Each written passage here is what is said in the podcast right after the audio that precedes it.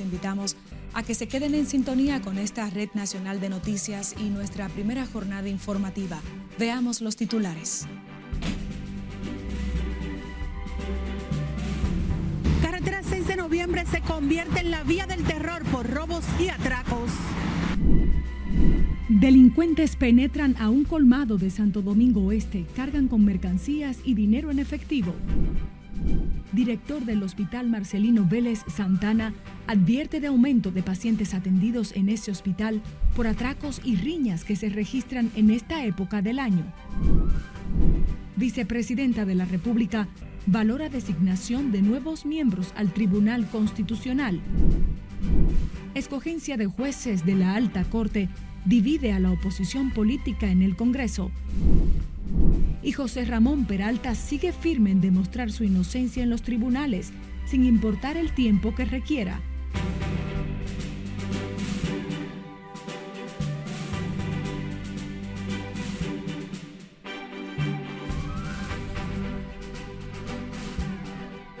Hola, muy buenas tardes. Muchísimas gracias por sintonizar RNN Canal 27 en su primera jornada informativa.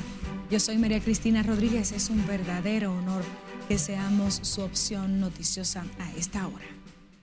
La principal vía de acceso del sur del país con la capital se ha convertido en la avenida del terror por los múltiples robos, atracos y hasta muertes, hechos de los que son víctimas quienes transitan por el tramo de la autopista 6 de noviembre donde los delincuentes atacan a cualquier hora del día, sin importar que sean niños, jóvenes o adultos. Y como nos cuenta nuestra compañera Siledis Aquino en directo, estos delitos podrían incrementar con el éxodo de las festividades de fin de año. Muy buenas tardes, Siledis. Buenas tardes, así es. Diariamente por esta concurrida vía transitan cientos de vehículos desde y hacia el sur de República Dominicana. Atracan demasiado, demasiado. Está fuerte el robo y muy fuerte, muy fuerte. Eso acá momento, antes de ayer ahí atracaron unas mujeres que iban. La víctima más reciente de los delincuentes que al parecer operan a sus anchas en la carretera 6 de noviembre es un colaborador de esta planta televisora que ante la poca atención de las autoridades hasta teme dar la cara. Apareciendo personas, tres personas en un motor, me pusieron la pistola ahí y me llevaron todo lo que traía en mi mochila, me llevaban mi celular, tenía cuatro mil pesos, tenía mi perfume, todo lo que traía, mi comida, todo. El reloj aún no marcaba las seis de la mañana cuando, como cada día, el compañero venía desde San Cristóbal a su trabajo, pero los malhechores no le permitieron llegar. Me cogían todo y se fueron. Y cuando bajo empujando el motor, hay una patrulla y le digo a la patrulla que si yo vieron los, los tres delincuentes que iban en el motor y me, lo que me dicen, te dejaste atracar, pendejo.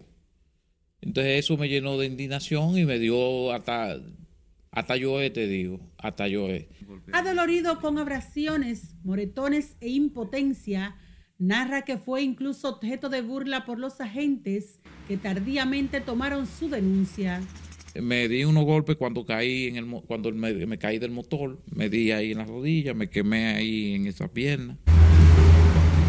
La amenaza hasta de perder la vida y otros objetos de valor se cierne sobre quienes usan la peligrosa vía y que han sido víctimas en más de una ocasión, como es el caso del señor Lorenzo Escolástico Muñoz, quien tiene un pie enyesado producto de las lesiones del atraco. Un motorista para atracarme. Yo caí en los medios de la pista.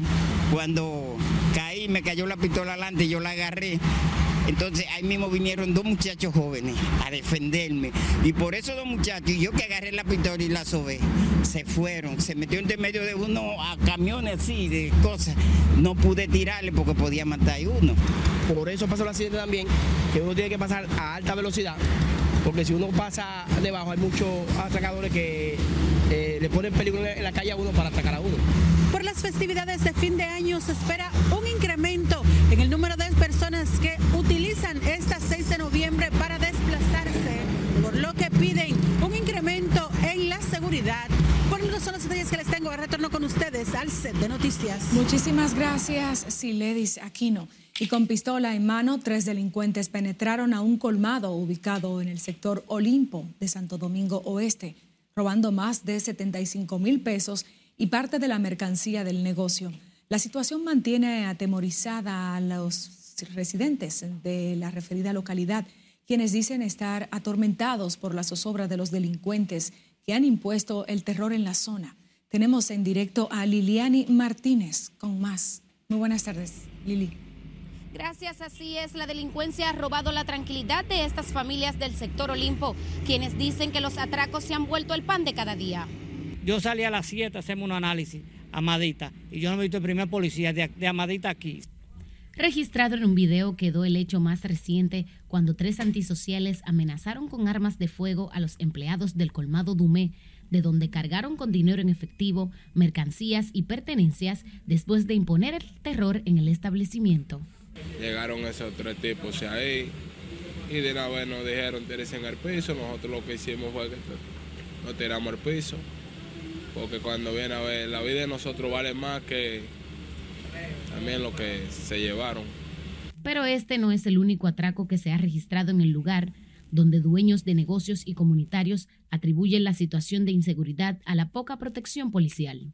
Sí, porque por aquí no, como yo veo, no te sientan mucho los policías no patrullan mucho. Entonces por eso que ellos andan haciendo, porque si hubiera patrulla a cada rato, ellos se controlaron. Muy, muy recurrente realmente. Tienen los colmados saturados, nada más los colmados, todos los negocios por aquí. Uno no puede andar libre en las, en las aceras, en la calle aquí. Siempre uno mira cómo están, con las verjas cerradas hacia abajo y así.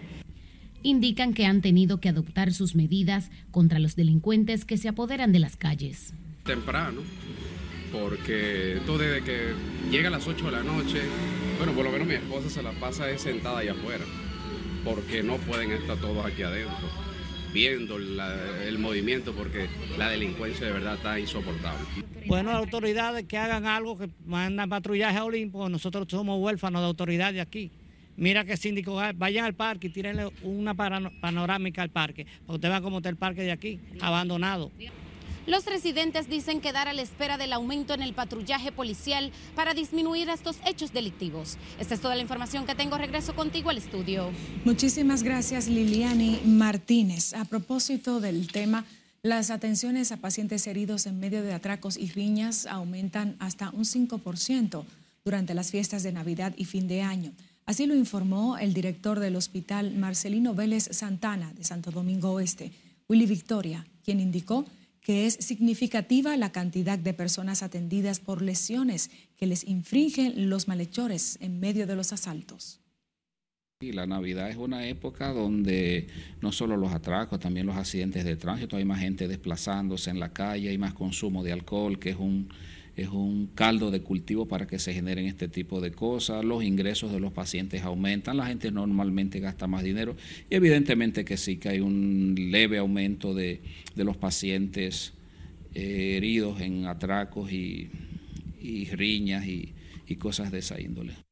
Entrevistado para Noticias RNN, el titular del referido centro de salud invitó a la población a actuar con cordura y responsabilidad en la época navideña para disminuir los accidentes y la violencia. Cambiamos el curso de las noticias. A partir de este mes, cinco nuevos rostros incidirán en las decisiones adoptadas por el Tribunal Constitucional, reemplazando a los jueces que cumplieron con el tiempo en función, entre ellos el magistrado presidente Milton Ray Guevara. Margaret Ramírez en la siguiente historia nos cuenta de la hoja de vida de estos juristas y las opiniones de la sociedad civil sobre la escogencia. Napoleón Ricardo Esteves Lavandier. El puesto de mayor jerarquía en el Tribunal Constitucional será ocupado por el juez Napoleón Esteves Lavandier, quien sustituirá al magistrado Milton Ray Guevara. Hemos pasado a formar parte de la Suprema Corte de Justicia desde el 5 de abril del 2019. Esteves Lavandiera actualmente se desempeñaba como juez de la primera sala de la Suprema Corte de Justicia y docente de la Universidad Católica de Santo Domingo. Al momento de su escogencia tenía a su cargo conocer el proceso judicial de los diputados Héctor Darío Félix, Faustina Guerrero Cabrera y Nelson Rafael Marmolejos Gil, vinculados en la operación Falcón por lavado de activos. Con esa selección nosotros estamos seguros que son profesionales que van a seguir dando lo mejor de ellos para el buen desempeño del Tribunal Constitucional. Creemos que los jueces que fueron elegidos son personas que tienen calidad profesional, cada uno de ellos y de ellas, y que eh, realmente entendemos que eso va a mejorar lo que es la actuación del Tribunal Constitucional. Con toda esta escarcha de los años sobre mi cabeza, el segundo escogido fue el jurista Fidias Aristi, quien en 2020 fue designado como asesor del Poder Ejecutivo en políticas antinarcóticas, según consta en el decreto 651-20 de fecha 18 de noviembre por el presidente de la República. También ocupó la presidencia del Consejo Nacional de Drogas, organismo rector de las políticas de prevención contra el uso indebido de drogas y proporcionar la coordinación de todos los sectores públicos y privados para detener el tráfico ilícito de drogas a nivel nacional. Que encontrarán en mí a una persona que cree en el desapego en el servicio público. Se destacan en el grupo a Maurice Reyes Torres, quien será el juez más joven del Tribunal Constitucional y quien es yerno de la procuradora Miriam Germán Brito. Reyes Torre fue letrado de adscripción temporal en el tribunal y durante su estancia en la alta corte ocupó el cargo de coordinador de la unidad de relatorías de sentencia y formó parte del equipo legal administrativo para la implementación del sistema de gestión de expedientes en sus primeras dos fases. Ese es su rol eh, y hay que realmente en, un proceso democrático pues hay que saber entender que ellos puedan tener eh, pues posiciones eh, totalmente contrarias a las que se hayan tomado, pero eso es parte de la democracia. Al grupo se integran dos mujeres. Una de ellas es la ex coordinadora de participación ciudadana, Sonia Argentina Díaz Hinoa, quien es abogada con maestrías en Administración Pública y Derechos Humanos y un doctorado en Sociedad Democrática, Estado y Derecho. Además, ha trabajado en los tres poderes del Estado y en el Ministerio de Trabajo. Es docente en la Universidad Autónoma de Santo Domingo, directora de la Escuela de Derecho de la Universidad APEP, integrante del Consejo de Doctores de la Facultad de Ciencias Jurídicas y Políticas de la UAS y voluntaria del Instituto de Género de la Autónoma de Santo Domingo. Dentro de esta selección que hay, bueno, se aumentó la cuota de género, ahora son cinco de ocho, que también hay jóvenes eh, personas muy jóvenes que van a integrar, que son aspectos importantes. Completan el grupo Armi Esperanza Ferreira Reyes. Actualmente es la encargada de la unidad de propiedad intelectual de la Procuraduría General de la República. Ferreira Reyes ingresó al Ministerio Público en 2003 y ha sido procuradora adjunta en la Procuraduría General de la República desde ese entonces hasta diciembre del 2022. Margaret Ramírez, RNN. La oposición política se mostró dividida este miércoles al evaluar la designación de los nuevos integrantes del Tribunal Constitucional. A propósito del tema, el senador peledeísta José del Castillo lamentó tener que contradecir a su candidato presidencial Abel Martínez y recordó que fueron el expresidente Danilo Medina y el Consejo Nacional de la Magistratura quienes en 2018 llevaron la Suprema Corte al magistrado Napoleón Esteves. Nelson Mateo con los detalles. Prácticamente lo que seleccionó un grupo de amigos. Civilista y experto constitucional, Napoleón Esteves encabezará el Tribunal Constitucional por los próximos nueve años. Pero la decisión del Consejo, que integra a otros cuatro nuevos miembros, encontró duras críticas en la oposición. Eh, Abel Martínez ya había vaticinado que se iba a seleccionar a Napoleón como presidente. Se seleccionó también a Fidel Jariti como miembro, que fue eh, candidato vicepresidencial del, del padre del presidente Luis Abinader. Sin embargo, el senador peledeísta por Barahona contradice a su vocero en la Cámara Baja y al candidato presidencial del Partido Morado, Abel Martínez, tras defender la trayectoria profesional de Napoleón Esteves. Es un individuo eh, académico del derecho, ha tenido un ejercicio profesional dilatado como abogado, es autor de diversas obras del ámbito jurídico eh, y conozco también su proceder en el, en el tren judicial como magistrado de la Suprema Corte de Justicia que fue designado eh, por el Consejo Nacional de la Magistratura que en ese momento presidía eh, Danilo Medina. De su lado, la expresidenta de la Cámara de Diputados, Rafaela Lila Burquerque, y el senador Rogelio Genao dejaron claro que por supuestos vínculos políticos no se debe descartar a nadie. Aquí todo el mundo es político. Lo que hay es que rogarle a Dios que imiten a Milton Ray Guevara. Y que el Tribunal Constitucional seguirá, seguirá consolidándose como la corte con mejor perfil y más aceptación de la sociedad dominicana. La expresidenta de los diputados y entonces miembro del Consejo de la Magistratura entiende que el gran desafío de Esteves Domínguez y los demás jueces de la alta corte es mantener los niveles de credibilidad y defensa de la Constitución que logró el saliente presidente Milton Rey Guevara. Nelson Mateo, RNN. El vocero de los diputados del PRM, Julito Fulcar, defendió la decisión mayoritaria de aprobar en dos lecturas consecutivas el presupuesto general del Estado del próximo año. Julito Fulcar dijo que respeta las críticas de la oposición, pero recordó que ese es un instrumento de desarrollo que ya no puede esperar. Es un proyecto que agraciadamente contiene un nivel de descentralización de las inversiones que se van a hacer en el año 2024, que incluye a las 32 provincias de la República Dominicana. Fortalece todos los programas sociales eh, del gobierno como forma de que el gobierno pueda justamente llegar con más fuerza a los sectores económicamente más deprimidos de la sociedad.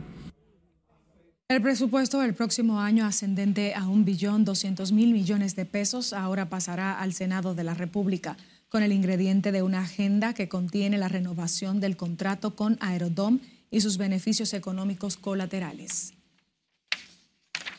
El exministro administrativo de la presidencia, José Ramón Peralta, aseguró este miércoles que demostrará su inocencia sin importar el tiempo ni el esfuerzo que requiera. El exfuncionario manifestó que acudirá a los tribunales las veces que sea necesario para dejar claro que en su paso por la administración pública no hizo nada indebido. Se lo debo a mi familia, a mis padres, a mi esposa, a mis hijos e hijas y a mis nietos. Peralta compareció este miércoles por ante el segundo juzgado de la instrucción del Distrito Nacional en procura de que el tribunal ordene al Ministerio Público que le entregue la carpeta fiscal que contiene las alegadas pruebas y acusaciones hechas en su contra. Vamos a nuestra primera pausa. Al volver, les contamos lo que dice el Ministerio de Economía sobre la pobreza monetaria en el país. A cuatro meses de la explosión en San Cristóbal aún quedan segmentos corporales humanos sin identificar en patología forense.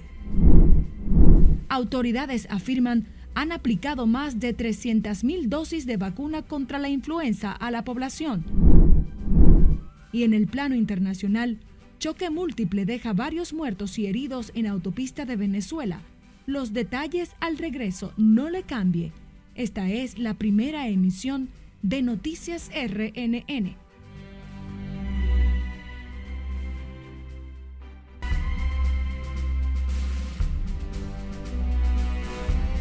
Gracias por continuar con nosotros. En el plano internacional, más de ocho personas perdieron la vida este miércoles y otras resultaron heridas durante un choque múltiple provocado por un camión de carga que embistió varios vehículos que estaban detenidos en una autopista de Venezuela.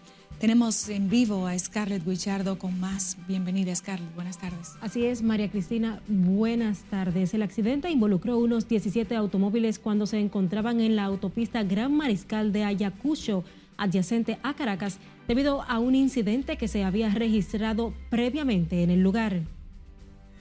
De acuerdo con reportes extraoficiales, ocho personas fallecieron y nueve quedaron lesionadas luego del accidente que provocó un gran incendio en la arteria vial. Un camión que transportaba combustible chocó con otro que estaba a un costado de la autopista, momento en el que se generó el fuego. Organismos de seguridad, emergencia y rescate se presentaron en el lugar del siniestro, donde las llamas alcanzaron ambos sentidos de la vía, en tanto los heridos fueron trasladados a centros asistenciales cercanos. Cuatro niños, entre ellos un bebé de cinco meses, fueron asesinados a tiros dentro de su vivienda en Ecuador por sicarios que entraron y abrieron fuego contra la familia, informaron las autoridades de ese país. La fiscalía informó que los menores baleados tenían cinco meses, tres 5 y 7 años y según la policía no era el blanco inicial del ataque. La cumbre del clima de Dubái acordó iniciar una transición para dejar atrás los combustibles fósiles tras dos semanas de intensas negociaciones en las que cerca de 200 países han debatido la forma de atajar colectivamente la crisis climática. Los países representados en la COP28 adoptaron el balance global, el acuerdo con el que aspiran a reforzar su acción climática para contener el aumento de temperatura y que no supere el grado y medio respecto a los niveles preindustriales. El Papa Francisco advirtió que la inteligencia artificial y la robótica amenazan con sustituir el trabajo humano en el mundo. En el mensaje enviado hoy a un evento en Roma, en su comunicado dirigido a los participantes del evento promovido por la Asociación Cristiana de Trabajadores Italianos y publicado por el Vaticano, el pontífice destacó algunas perspectivas sombrías que asegura acechan el mundo del trabajo. Finalizamos en la ciudad de Moscú, en Rusia, donde un video captó a varios robots mecánicos repartidores de la empresa Yandex, mientras trasladaban unos pedidos empaquetados como si fueran regalos navideños o para Año Nuevo. Las cajas estaban cargadas en unos trineos que empujaban los robots, que en alusión a los renos de Papá Noel también llevaban puestos unos cuernos. El desfile de los robots repartidores captó la atención de los usuarios en las redes sociales por la particularidad de este método de entrega. ¿Ya se siente el espíritu de la Navidad, María Cristina? Claro que sí, y por supuesto los regalitos no caen nada mal. Para nada. Bye, Scarlett, gracias por tu reporte. Seguimos con más, con el objetivo de sacar de las calles a los vendedores haitianos con estatus irregular. La alcaldía de Dajabón realizó un desalojo con el que busca que los haitianos que desean vender sus mercancías lo hagan utilizando la plaza donde se desarrollaba el acostumbrado intercambio comercial en el mercado fronterizo. Según nuestro corresponsal en la zona, Domingo Popoter, los operativos de cierre de negocios alquilados por los extranjeros se desarrollan principalmente en la calle Capotillo del centro de la ciudad, donde decenas de haitianos distribuyen sus mercancías recuerdan que recientemente lo desalojamos de aquí, de la calle Capotillo y del mercado de la verdura, volvieron de manera eh, rápida, volvieron a invadir esta calle. Nosotros hoy decidimos desalojarlo de nuevo. ¿Qué es lo que nosotros le estamos pidiendo? Si ustedes quieren hacer comercio, váyanse al mercado fronterizo. Ese es el mercado que está abierto para este tipo de negocios. Como parte de este operativo de cierre de negocios de los haitianos irregulares, miembros de la Policía Municipal se presentaron junto al alcalde de Dajabón, Santiago Riverón, para completar el proceso de desalojo.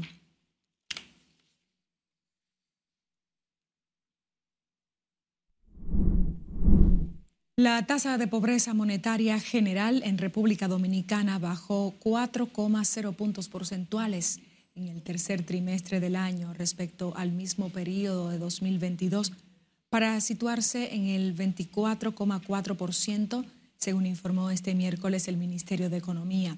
En un comunicado, la institución destaca que la tasa de pobreza monetaria del trimestre julio-septiembre es inferior a las estimaciones pre-pandemia y la más baja desde el año 2016 para este trimestre.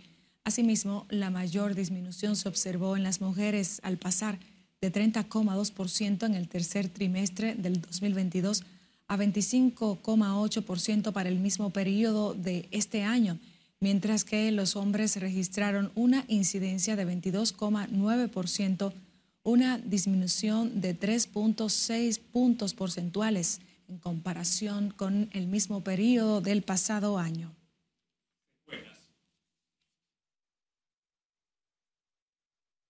A cuatro meses de la explosión en una fábrica de plástico en San Cristóbal que dejó al menos 38 muertos y más de 50 heridos, todavía quedan segmentos corporales humanos sin identificar en el Instituto Nacional de Patología Forense, según el director de la entidad Santos Jiménez. Lauri Lamar tiene más detalles en directo. Adelante, Lauri. Bienvenida. Gracias, buenas tardes. A pesar del tiempo transcurrido, aún quedan familias sin respuestas de sus parientes desaparecidos durante la mortal explosión que estremeció la sociedad dominicana. Que hay lo que se llaman segmentos corporales que tienen que hacerse una prueba de comparación con familiares. Y es que los médicos forenses no han logrado identificar a qué persona corresponden los últimos fragmentos de restos humanos encontrados en la zona de desastre. Al momento, las personas que han ido a tomarse la prueba con los eh, escasos segmentos que se conservan no han dado compatible con lo que se han tomado las muestras. Entonces, es por eso que no se han entregado porque no hay compatibilidad con los reclamantes. Entonces, la condición indispensable es que haya compatibilidad con algún reclamante, cosa que no se ha podido lograr. El director del Instituto Nacional de Patología Forense, Santos Jiménez, fue abordado sobre el tema en la acostumbrada rueda de prensa de salud pública, donde ofreció un resumen de los casos atendidos durante el año en la institución. Nuestra institución al momento ha hecho 1.612 autopsias en las diferentes modalidades. Y vamos a hacer una división simple entre lo que serían dominicanos y extranjeros, 830 dominicanos y 758 extranjeros. En ese grupo hay que sumar también 24 personas en las que se hicieron autopsia y no se ha identificado su nacionalidad. El pasado 14 de agosto, San Cristóbal fue estremecida por una gran explosión, catalogada como una de las tragedias más fuertes de las últimas décadas, conmocionando a la sociedad que aún recuerda con tristeza la devastación. Hasta el momento se desconocen las causas del fatal siniestro y aún no se han establecido responsabilidades penales a los acusados de la tragedia. De mi parte es todo retorno al estudio. Muchísimas gracias, Laura y Lamar, en directo. El Ministerio de Salud Pública llevará este jueves y viernes a Cristo Rey su ruta de la salud, denominada Cambia tu estilo de vida, dirigida a niños y niñas del sector y zonas aledañas. La jornada tendrá lugar en Cristo Park a partir de las 8 de la mañana y contará con charlas para adolescentes sobre embarazos tempranos, salud mental, educación vial y otros temas importantes para el sano desarrollo de las personas. Pero esta vez tenemos un matiz importante que es la Navidad. Luego de tantas cosas que han ocurrido, sobre todo con las inundaciones y los eventos en, el Gran Santo Domingo, queremos llevar un matiz diferente, un matiz de alegría en el cual también se van a hacer lo que son eh, charlas, eh, actividades, eh, tanto para lo que es el, crecimiento de esos niños como también la salud mental de los mismos. La directora de Gestión de Riesgos y Desastres del Ministerio de Salud Pública informó que además llevarán juegos infantiles, cocina saludable, encuentro con envejecientes y otras actividades de promoción de la salud y puestos para la evaluación cardiometabólica. Unas 333 mil dosis de la vacuna contra la influenza han sido aplicadas a la población a través de la Jornada Nacional de Vacunación contra este virus. La información fue dada a conocer por la directora del programa de inmuno prevenible por vacunas, Aida Lucía Vargas, quien también precisó que en los próximos días iniciarán la aplicación de la vacuna contra el virus del papiloma humano a niñas de entre 9 a 14 años con relación a los virus que están circulando y tenemos vacunas prioritarias para adultos mayores, pacientes crónicos, niños, eh, a partir de los seis meses, embarazada, personal de salud, otros como son ustedes periodistas, y los tenemos en puestos fijos, puestos móviles, en casa a casa, en centros deportivos. La doctora Vargas también señaló que más de 1.200.000 personas, entre ellas niños y trabajadores agrícolas, y de la construcción han sido inoculados contra el tétano, difteria y otras enfermedades en lo que va de este año. La Asociación Nacional de Enfermeras amenazó este miércoles con iniciar un plan de lucha con manifestaciones en las calles a partir de enero próximo si no reciben respuesta de las autoridades sobre una serie de demandas de mejoras para el sector. El presidente de ASONAEM, Mariano Suazo, enumeró el pliego de reclamos del gremio, entre los que destacó aumento salarial y mejores condiciones laborales para los y las enfermeras a nivel nacional. Oh, más de 25 mil enfermeras a nivel nacional necesitan un aumento salarial porque el 30% que puso el señor presidente se diluyó hace mucho. Hace mucho que se diluyó. Y nada de las conversaciones. Estamos en conversaciones con el gabinete de salud. Pero, como que no, no, no, no estamos viendo. En rueda de prensa, este miércoles, Azonaen pasó balance sobre logros y retos que obtuvo el gremio durante el 2023, donde informó de las condiciones candentes en que se encontraron en el sector. A propósito, la Asociación Nacional de Enfermería reconoció la labor de nuestra periodista de RNN, Siledis Aquino, por su aporte y cobertura a los temas de salud en beneficio de la población. Directivos del gremio reconocieron su gran valor profesional y como ser humano y recordaron que en los momentos más duros de la entidad, nuestra periodista Siledis Aquino ha sido una profesional que estuvo presente realizando un trabajo ético y responsable. Más que apoyar, los apoyamos con ello a la sociedad dominicana, a esas enfermeras, pero también a esos ciudadanos que cada día acuden a los centros de salud, sobre todo a los hospitales donde van las personas más empobrecidas. Y que de verdad nosotros los que venimos del extracto humilde de campo sabemos el valor que tienen los hospitales públicos, aún más que o igual o más que ustedes, porque también ustedes ese servicio que dan, ese acompañamiento que dan las enfermeras, no solo los médicos, sino que yo digo que son las que se encargan del paciente, las que cuidan con amor y dedicación, porque de verdad para ser enfermera hay que tener vocación de servicio y eso hacen ustedes. Al recibir la distinción, Siledis Aquino agradeció el reconocimiento por el que también le felicitaron sus compañeros de labores de este medio de comunicación en el que tiene varios años de labor.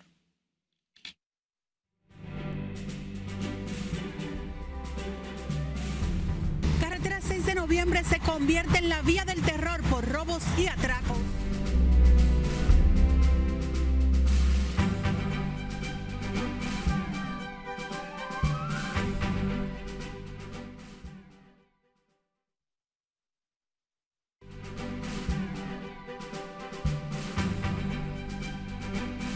Seguimos con más y es que a través de nuestra línea de WhatsApp usted puede realizar las denuncias que afecten a su comunidad, infracciones a la ley y atropellos. A continuación presentamos algunas de ellas en el resumen de nuestra compañera Jafreisi Banzan. Un hombre penetró la madrugada de este miércoles a lo que parece ser una banca de lotería ubicado en el sector San Miguel de Mano Guayabo el video fue captado por una cámara de seguridad que captó el momento en el que el delincuente sustrae algunas pertenencias del lugar. Un video grabado por una cámara de seguridad capta el momento en que tres delincuentes intentan atracar al conductor de un carro, quien al darse cuenta de la acción de inmediato abandona el lugar. Comunitarios de esta zona sostienen que los antisociales se dedican a llamar a los taxistas para atracarlos. El hecho ocurrió en la diagonal segunda con diagonal primera. Un video llegado a nuestra redacción muestra el momento en el cual los delincuentes en el sector Los Guaricanos de Santo Domingo Norte se enfrentaron a tiros con agentes de la policía, momentos en el conductor de una jipeta que estaba desplazándose por el lugar tuvo que devolverse para evitar ser impactado por una bala. Esto es el vertedero de Axo. Mira cómo están los libros, mira. cómo están los libros de la escuela. Llega a nuestra redacción un video donde muestra el momento en que un camión cargado de diferentes tipos de libros de texto de nivel inicial fueron tirados a la basura. El hecho ocurrió en el vertedero de Asua, donde el Ministerio de Educación rescata las obras que fueron mandadas a echar a la basura por la profesora Magalis Pujol directora de la Escuela Básica Finca 6 en Asua. Recuerda que usted puede hacer sus denuncias a través de nuestras redes sociales Noticias RNN y nuestro número de WhatsApp 849-268-5705. Ya Bazán, RNN. Hoy se cumplen 10 años del asesinato del comunicador Claudio Nasco un macabro crimen que tuvo lugar la noche del viernes 13 de diciembre de 2013 en el jacuzzi de la habitación de una cabaña en la autopista 30 de Mayo en el Distrito Nacional. El hecho estremeció a la sociedad dominicana luego de que el cadáver de Nasco fuera encontrado amordazado y con más de 40 heridas de arma blanca. Nasco nació el 17 de junio de 1976 en Cuba y aunque aspiraba a convertirse en ser sacerdote, sus estudios de filosofía lo trajeron a República Dominicana para estudiar en la congregación salesiana en Jarabacoa. En agosto del 2015, el segundo tribunal colegiado del Distrito Nacional condenó a 30 años de prisión a los tres jóvenes acusados del crimen del periodista, quien se destacó en el país como locutor de noticias y maestro de ceremonias. Legisladores oficialistas y de la oposición reiteraron su respaldo a la decisión del gobierno de renegociar el contrato de concesión de Aerodom que se firmó en el 1999, generando pocos beneficios al Estado dominicano y sin garantizar las mejores condiciones en las infraestructuras de las terminales aéreas. El senador Alexis Victoria Yep fundamenta su posición en la participación del Estado dominicano que asciende a un 20% sobre el tema. También habló Amado Díaz, diputado del PRM, quien favoreció la operación como empresa multinacional. Se creó una comisión de connotados eh, eh, hombres eh, de empresa y de la sociedad en sentido general, civil, y, y fueron ellos que analizaron y vieron la prudencia la necesidad de, que ese contrato sea renegociado, porque era en perjuicio del Estado Dominicano. Nosotros entendemos que es una gran operación a favor del Estado Dominicano que va a generar beneficios tangibles en favor de la liquidez del gobierno para importantes obras que han sido iniciadas y que ha sido socializada ampliamente eh, previo a llegar a un acuerdo entre las partes con los concesionarios. No ha habido una sola eh, crítica con relación a la diferencia entre uno y otro, porque es abismal. Este le genera beneficio al Estado, era imprescindible hacerlo porque la proyección que hay para nuevos visitantes, las, las terminales no estaban en condiciones de dar respuesta. Con los 775 millones de dólares que ingresarán al Estado en un periodo de seis meses, se ejecutarán varias obras, entre ellas asfaltado de las calles de La Caleta, Boca Chica, vía expresa desde la Plaza de la Bandera y otras iniciativas en el Gran Santo Domingo. Los ministerios de Educación, Administración Pública y Economía pusieron en operación este miércoles el sistema de monitoreo de la Administración Pública, una herramienta con la que se podrá monitorear el funcionamiento de todos los centros educativos de República Dominicana y que permitirá a las familias dar seguimiento al desempeño de la escuela donde sus hijos e hijas estudian. Margaret Ramírez tiene la historia. La nueva herramienta electrónica busca garantizar que se entreguen servicios educativos de alta calidad a la población. Este instrumento de apoyo a la gestión educativa preuniversitaria Busca además elevar los niveles de aprendizaje de los y las estudiantes, propiciar la participación de los centros educativos en las dinámicas sociales de los territorios donde operan, al tiempo de consolidar a las escuelas como el eje de las políticas públicas y del desarrollo del país. Será implantada en 1.500 centros educativos que aglutinan a más de 900.000 alumnos sobre los cuales se tendrán datos fundamentales para valorar la implementación del currículum, la evaluación de los aprendizajes, la relación de las escuelas con la comunidad. Su principal utilidad será el convertirse en un instrumento estratégico para poder orientar los procesos de mejora continua de los centros educativos, fortalecer la estrategia de acompañamiento, avanzar en la eficiencia y eficacia de la actuación de los mismos, cumplir con los principales compromisos con el país y con nuestra gente. La información de cada centro estará en una plataforma web a la cual podrá tener acceso toda la población, lo que se convierte en un ejercicio sin precedente para transparentar la forma en la que se gestiona el sistema educativo nacional y en que se traduce la inversión del 4% del Producto Interno Bruto de forma anual. Esas capacidades para aprender, producir, innovar, pensar, reflexionar son indispensables para producir más y mejor, para producir de forma más sostenible, sostenible en términos ambientales y para construir una mejor democracia. CISMAP Educación se integra al conjunto de iniciativas que tiene en marcha el gobierno dominicano para garantizar la mejora de la calidad educativa, entre las que se destacan el incremento de los recursos de descentralización, los procesos de formación de docentes y la planificación educativa desde la propia escuela. Margaret Ramírez, RNN.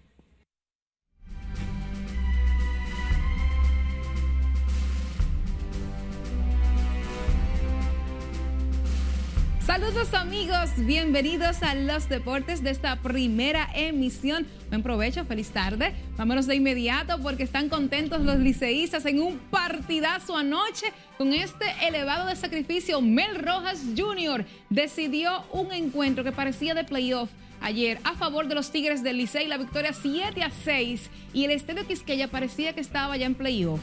El último encuentro entre las Águilas Ibaeñas y los Tigres del Licey en esta vuelta regular y aparentemente del torneo, porque las Águilas se quedan en capilla ardiente luego de esta derrota donde cortan una racha de tres victorias consecutivas. De su lado, los Tigres cortan una cadena de tres derrotas seguidas. Así que con este triunfo, los Tigres se ponen bonitos con este encuentro que decidió Mel Rojas Jr., remolcó cuatro carreras. El partido varias veces se cambió de liderato. Las Águilas empezaron ganando 1 a 0 con el jorrón de Gerard Encarnación. Luego Christopher Morel lo empató en el noveno a Jairo Asensio. Fue un partido de muchas alternativas al final los Tigres rieron de último y rieron mejor. Pasamos al encuentro del estadio Julián Javier allí, el debut de Fernando Tatis Jr., las estrellas estaban ganando en ese momento 3 a 0. Y con este palo largo de Carlos Franco, comenzaban los gigantes el descuento. Franco ayer tuvo una tremenda noche donde remolcó cuatro carreras. Ahí lo acercaba por una, pero luego ahí en el quinto episodio, con ese rodado, ese sencillo, lo pondría adelante. Así que el equipo de los gigantes tomaba la delantera 4-3. El partido estuvo retrasado por lluvias, muchos, muchos minutos en la séptima entrada y luego se retomó y finalmente la victoria para el conjunto de los gigantes, ocho vueltas por tres. Pasamos al estadio Francisco Micheli, allí los toros y el Raúl Valdés que no se gasta, el hombre de brazo de goma, tiró ocho episodios sólidos. Raúl Valdés en la blanqueada 8 a 0 de los Toros del Este sobre los Leones del Escogido. Con este triunfo los Toros salieron del sótano y ayer Ronnie Simón, ese muchachito hizo de todo. Dio cuadrangular, remolcó dos vueltas más. Fue un partidazo en ese estadio Francisco Micheli, pero también las aspiraciones de los toros se ven reducidas a prácticamente un 3% de probabilidades de avanzar al round robin. Luego de la jornada de este martes, veamos el standing, cómo queda en la pelota dominicana. Tienen a los gigantes en la primera posición, prácticamente clasificados. El que llega a 25 clasifica. 25 y 17 en el primer lugar. Las estrellas 22 y 19 con cuatro derrotas consecutivas. Los, los Leones del Escogido en tercero con 22 y 19. Bueno, están en segundo, empatados con las estrellas. Los Tigres en el cuarto con 21 y 20. Toros 17 y 24 y las Águilas 16 y 24 también en el último lugar. Los partidos para hoy, juegazos también en este tramo final de la vuelta regular a las siete y media. Los Tigres reciben la visita de los gigantes en el Quisqueya, Águilas a los Toros. Ahí yo creo que con ese, el que pierde de ahí ya se quedó. Siete y media, las estrellas reciben a los Leones del Escogido. Las estrellas hoy van a retirar el número de Félix José, el monstruo. Pablo Zuna va a recibir la primera, esa primera, este lanzamiento de la primera bola que va a hacer Félix José. Así que muy merecido, de verdad, ese reconocimiento que las estrellas realizan a Félix José.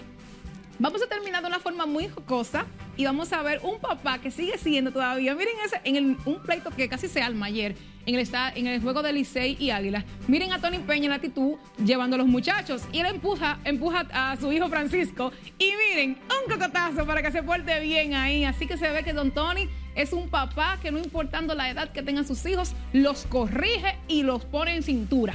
También vamos a ver el gesto de un chiquitín que esperó toda su vida, miren esto, en un juegazo de la NFL, miren eso, miren. Él quería mostrarse y apoyar a su equipo y así con la complicidad de su hermanita, las cámaras lo enfocaron y el muchachito estaba feliz y contento en este partido de los Chargers. Así que enhorabuena y qué bonito para ese chiquito que logró sus sueños de enseñar eh, sus iniciales y arengar a su equipo. Hasta aquí los deportes por esta primera emisión, invitándoles para las nueve, María. Claro que sí, tenemos más y por supuesto en toda nuestra programación manténgase en sintonía.